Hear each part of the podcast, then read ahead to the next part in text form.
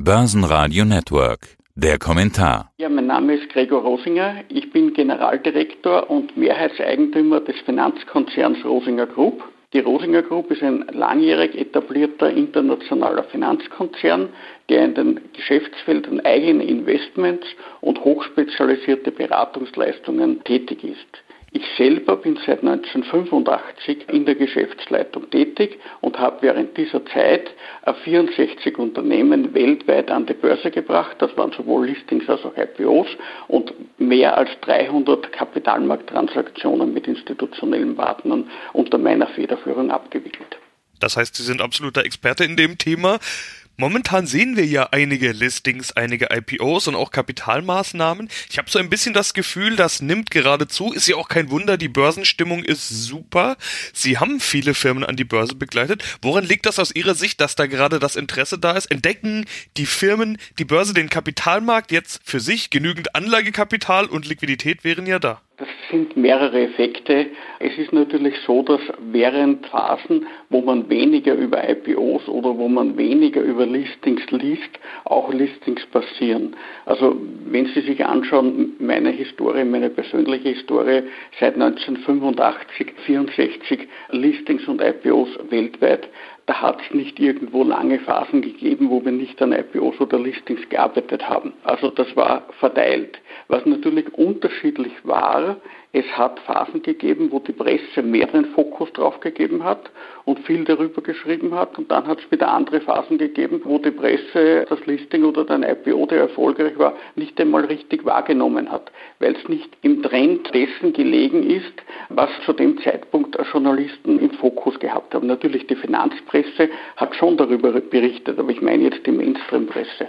Ja, aber umgekehrt sehen doch viele in steigenden IPOs oder größerer Wahrnehmung vielleicht doch eher ein Warnsignal, also ein Anzeichen für den späten Bullenmarkt, so will ich es mal nennen. Ist das aus Ihrer Sicht also gar nicht so, beziehungsweise ist es vielleicht gar nicht so, dass es so viel mehr IPOs gibt? Sie haben jetzt ja gerade gesagt, IPOs, Börsengänge, Kapitalmarktinteresse gibt's immer, liegt dann eher dran, wie sehr das wahrgenommen wird. Es liegt relativ stark an der Wahrnehmung und das hängt auch immer davon ab, also welche Themen gerade wahrgenommen werden. Ich sage jetzt nur ein Beispiel aus der jüngsten Vergangenheit. Wir haben voriges Jahr im November 2020 direkt während des Hard Lockdowns 2 in Wien an der Börse im Wiener MDF die Aventa AG gelistet. Haben an der Börse gebracht, das Unternehmen hat die höchste Marktkapitalisierung von allen Direct Market Plus Werten. Die Fachpresse hat ein bisschen was darüber geschrieben, Sie als Börsenradio natürlich auch als Fachmedium haben ein bisschen darüber berichtet, aber das war in Fachkreisen. Der Mainstream hat sich nicht damit beschäftigt. Die haben sich mit ganz anderen Themen beschäftigt. Die haben mit Lockdown-Thematiken sich beschäftigt. Für die war das nicht im Fokus. Und somit war natürlich auch dieses erfolgreiche Listing während des Lockdowns 2 nicht im Fokus. Und genauso ist die Situation, wenn andere Themen weltpolitischer Art, gesellschaftlicher Art mehr im Fokus stehen, dann wird dann weniger berichtet darüber. Also ich würde das jetzt nicht irgendwo als das große Alarmsignal sehen, weil Listings und Börsengänge gibt es immer. Ja, es ist derzeit so, dass es ein bisschen mehr Listings und Börsengänge gibt, aber da ist noch einiges an Luft nach oben, weil da hat es Zeiten gegeben, wo es wesentlich mehr Börsengänge gegeben hat als jetzt. Und wir müssen uns ja auch vor Augen halten, dass jede Menge Kapital vorhanden ist, wo noch nicht klar ist, wo das hinfließen wird. Wird das in die Realwirtschaft fließen? Wird das in Investments fließen? Wird das gehortet werden, zum Beispiel auf Girokonten oder auf Sparbüchern? Da gibt es viele Optionen drüber. Grundsätzlich ist es aber sicher so, dass ein Teil davon auch den Weg in die Veranlagung suchen und finden wird. Und man muss sich natürlich auch eines vor Augen halten. Wir haben ja im Kapitalmarkt den Investor oder auch den semi-professionellen Investor oder auch den Privatanleger, der sich weiterentwickelt und das quasi nach und nach zu seinem zweiten Beruf macht. Wir haben ja natürlich hier auch permanent ein Nachkommen. Ich sage jetzt nur ein Beispiel. Wenn jemand Kfz-Techniker lernt oder wenn jemand Metallbautechniker lernt, dann werden Sie feststellen, dass jedes Jahr eine bestimmte Anzahl von Leuten neu in den Beruf einsteigen, eine bestimmte Anzahl von Leuten geht in Pension und irgendwo wird auch der eine oder andere weiterarbeiten bis zu seinem Tod und der stirbt in einem hohen Alter und war eben vielleicht noch aktiver als Kfz-Techniker äh, irgendwo in einer Werkstätte, wo er beteiligt ist oder sonst etwas. Nicht anders ist es ja an der Börse. Weil ich lese jetzt natürlich auch immer wieder, man sieht, dass viele Junge einsteigen. Ja, natürlich steigen viele Junge ein, weil das ist in jedem Beruf so. Aber, aber, aber an der Stelle will ich kurz mal ein paar Stichworte einwerfen. Sie haben recht, aber solche Auswüchse wie Reddit, Wall Street Bets, dieser berühmte GameStop-Fall, das ist doch genau das, was in diesem Zusammenhang häufig kritisiert wird, von wegen, ja, die Jungen kommen an die Börse, aber die schauen sich ja nicht die, ich will mal fast in Anführungszeichen konservativen IPOs von guten mittelständischen Unternehmen an, sondern die wollen ja zocken, die wollen quasi den ganzen Weg des klassischen Investierens überspringen und direkt vom Sparbuch hin zum Daytrading. Das ist ein Teil davon. Es sind nicht alle so. Also ich, ich kenne auch viele der jungen Generation, die hier wirklich also investieren als langfristiges Ziel sehen, die sich wirklich sehr genau die Unternehmen anschauen, wo sie investieren und hier sehr selektiv vorgehen. Aber ja, natürlich, es gibt auch die einen oder anderen, die das Ganze ein bisschen zockermäßig sehen. Da muss man sich natürlich auch vor Augen halten, das hat es immer gegeben, wenn wir uns in den 80er Jahren das anschauen. Da hat es ja auch in Amerika seinerzeit verschiedenste Auswüchse gegeben, Ende der 80er Jahre.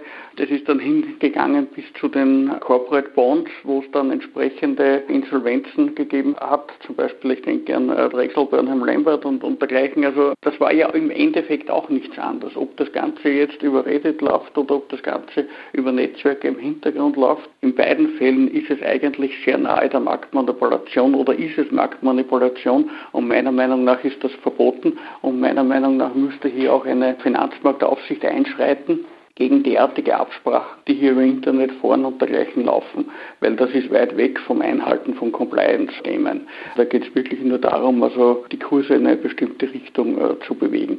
Aber das ist ein kleiner Teil davon. Also das ist nicht die Jugend. Also da verwehre ich mich dagegen. Ich kenne viele, die so in der Altersgruppe 20, 30 bis 35 sind.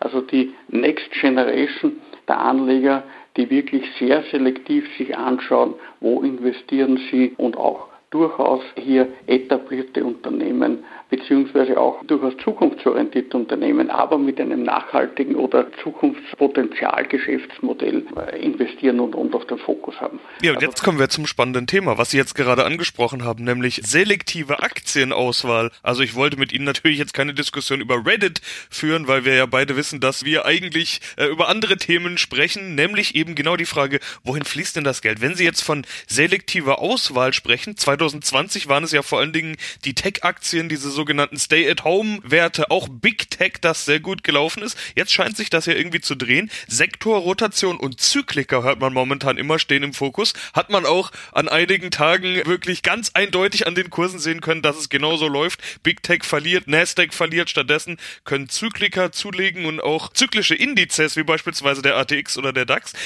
Was sehen Sie denn gerade vorne, beziehungsweise wie investieren Sie selbst gerade? Also das Thema ist, ich gebe Ihnen recht, dass es derzeit eine Sondersituation betreffend Corona ist, dass eben dadurch, dass weltweit nahezu in allen Ländern Maßnahmen ergriffen worden sind, einmal stärkerer, einmal weniger starker Lockdown, aber im Endeffekt die Maßnahmen ähneln sich und damit haben natürlich die Anleger überall auf der Welt dieselben Schlüsse gezogen, indem sie gesagt haben, naja, da wird es mehr Videokonferenzen geben, da wird ein Zoom laufen, da braucht man mehr IT und dergleichen. Diese Schlüsse, die da gezogen worden sind, waren ja im Endeffekt richtig, weil diese Zahlen, diese Mehrnutzer ja auch wirklich im realen Geschäftsfeld dieser Unternehmen angekommen sind. Das jetzt natürlich, wo man immer wieder sieht, es laufen Impfaktionen. In manchen Ländern sind schon ein mittlerer zweistelliger Prozentsatz geimpft. Dass hier natürlich erwartet wird, dass die Unternehmen die dann durch das Wiederaufsperren profitieren werden, entsprechend davon profitieren werden und einen gewissen Nachholeffekt haben werden. Das ist auf jeden Fall gegeben bei bestimmten Werten. Das ist natürlich auch klar. Und dass hier weltweit die Anleger diesen Schluss ziehen, der ist ja nicht falsch. Die Frage, die sich einfach stellt oder die, die Frage, wo sich die Anleger unterscheiden, ist eigentlich der, wann wird wieder geöffnet und wie rasch wird wieder geöffnet, also der Zeithorizont. Aber wir alle wissen, dass es ein Leben nach Corona-Pandemienmaßnahmen geben wird. Der eine sagt eben, es wird heuer noch sein, der andere sagt, es wird in fünf Jahren soweit sein. Viele sagen, es wird dazwischen soweit sein. Also es ist eigentlich nur der Zeithorizont, die unterschiedliche Einschätzung. Und wenn man sich hier natürlich immer vor Augen hält, dass nicht der Zocker, sondern der Investor einen langfristigen Zeithorizont anstrebt, Börse ist ein Marathon und kein Sprint, dann ist es genau genommen auch relativ egal, auf lange Sicht betrachtet, wo ein jetzt 35-Jähriger, 40-Jähriger zu welchem Zeitpunkt, dass er investiert, ob er jetzt einen Monat früher investiert oder vier Monate später. Kurzfristig kann es eine Auswirkung haben. Auf eine Sicht von 20, 25, 30 Jahre ist die Auswirkung so marginal, dass es eher im Bereich des Nicht-Nennenswerten ist. Also das ist eher das Risiko zu groß, etwas nicht erwischt zu haben, als falsch gelegen zu sein im Ausreizen des äh, Timings oder des versuchten Timings des Einstiegszeitpunktes. Ja, das ist ja das beliebte Stichwort, was man zurzeit auch immer wieder hört, nämlich von erfahrenen Investoren, dass die immer wieder sagen, it's not about timing the market, it's about time in the market. Das heißt, jetzt sind wir schon bei generellen Ratschlägen. Ich möchte Sie gerne mal als erfahrenen Investor fragen, vielleicht jetzt auch aus der Position der noch unerfahrenen Investoren, der vielleicht neu dazugekommenen Investoren, was ist aus Ihrer Sicht in einer solchen Marktphase jetzt wichtig? Ist das Disziplin, einen kühlen Kopf bewahren, seine Strategie im Auge behalten? Das haben Sie ja gerade schon angedeutet. Was für einen Ratschlag würden Sie jetzt zum Abschluss des Interviews an nicht nur die neuen Investoren, natürlich an alle interessierten Investoren, die jetzt gerade zuhören, was würden Sie denen für diese Marktphase für einen Ratschlag geben? Also es ist eine Kombination von all dem, was Sie gesagt haben, Herr Leben. Natürlich ein ganz ein wichtiger Punkt ist, wenn man als Investor tätig ist, muss man sich eine Strategie zurechtlegen. Und diese Strategie, sofern sich die Rahmenbedingungen nicht so geändert haben, dass man sagt, diese Strategie ist falsch, soll man auch beibehalten. Und bei mir ist zum Beispiel die Strategie in die Richtung, dass ich sehr stark in Richtung der Megatrends denke. Das heißt, für mich sind die Megatrends des nächsten Jahrzehntes oder der nächsten zwei Jahrzehnte auf jeden Fall auf der einen Seite Klimaschutzthematik, äh, auf der anderen Seite auch die Energiewende. Das heißt also alles, was in diese Richtung, in Richtung des Green Deals geht, vom Anlagenbau angefangen bis hin zu dem einen oder anderen Energietechnikunternehmen, ist natürlich im Fokus. Das andere ist ein Thema, wo man sagt, Oberbegriff Digitalisierung. Auch das ist etwas, was zwar schneller oder langsamer laufen kann, aber was ein Megatrend ist, der über allem liegt. Und zu guter Letzt müssen wir uns vor Augen halten, die Weltbevölkerung wächst. Und eine wachsende Weltbevölkerung bedeutet auch, dass das Ganze ernährt werden muss. Die müssen ja alle ernährt werden diesbezüglich. Und somit ist auch die scheinbar langweilige Lebensmittelindustrie oder Konsumgüterindustrie von einer Unilever angefangen über eine Nestle und dergleichen, General Mills natürlich, Kraft Heinz, bin ich überall drinnen, Danone. Das ist langfristig, sehe ich das auch als Megatrend, auch wenn es nicht die großen Hypes nach oben oder nach unten. Also so gesehen, man muss der Strategie treu bleiben, solange sich die Parameter nicht ändern. Da muss man natürlich auch einen kühlen Kopf bewahren, wenn hier temporäre Ausschläge am Markt aufgrund von politischen Ereignissen, aufgrund von Pandemien oder Naturkatastrophen oder was auch immer eintreten. Es gibt ein Sprichwort, politische Börsen haben kurze Beine. Das ist auch mit Börsen, die von Naturkatastrophen oder von Pandemien beeinflusst werden. Auch die haben kurze Beine. Das kann einen kurzfristigen Effekt haben auf den einen oder anderen Kurs, aber es ändert sich ja damit nicht der Megatrend.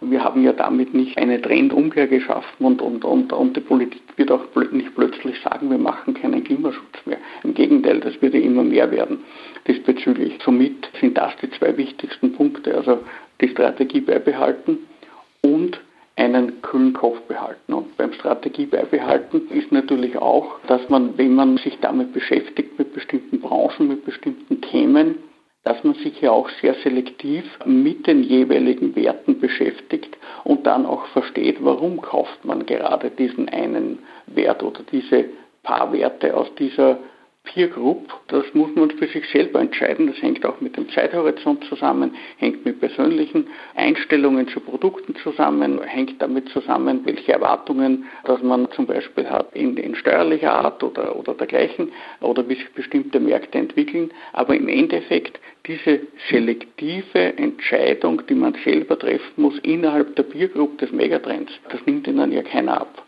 Und so gesehen, wenn man sich daran hält, den eigenen Strategien treu zu bleiben, den kühlen Kopf zu bewahren und sehr selektiv innerhalb der eigenen Strategie zu entscheiden, dann wird man langfristig an der Börse zu entsprechenden Renditen kommen.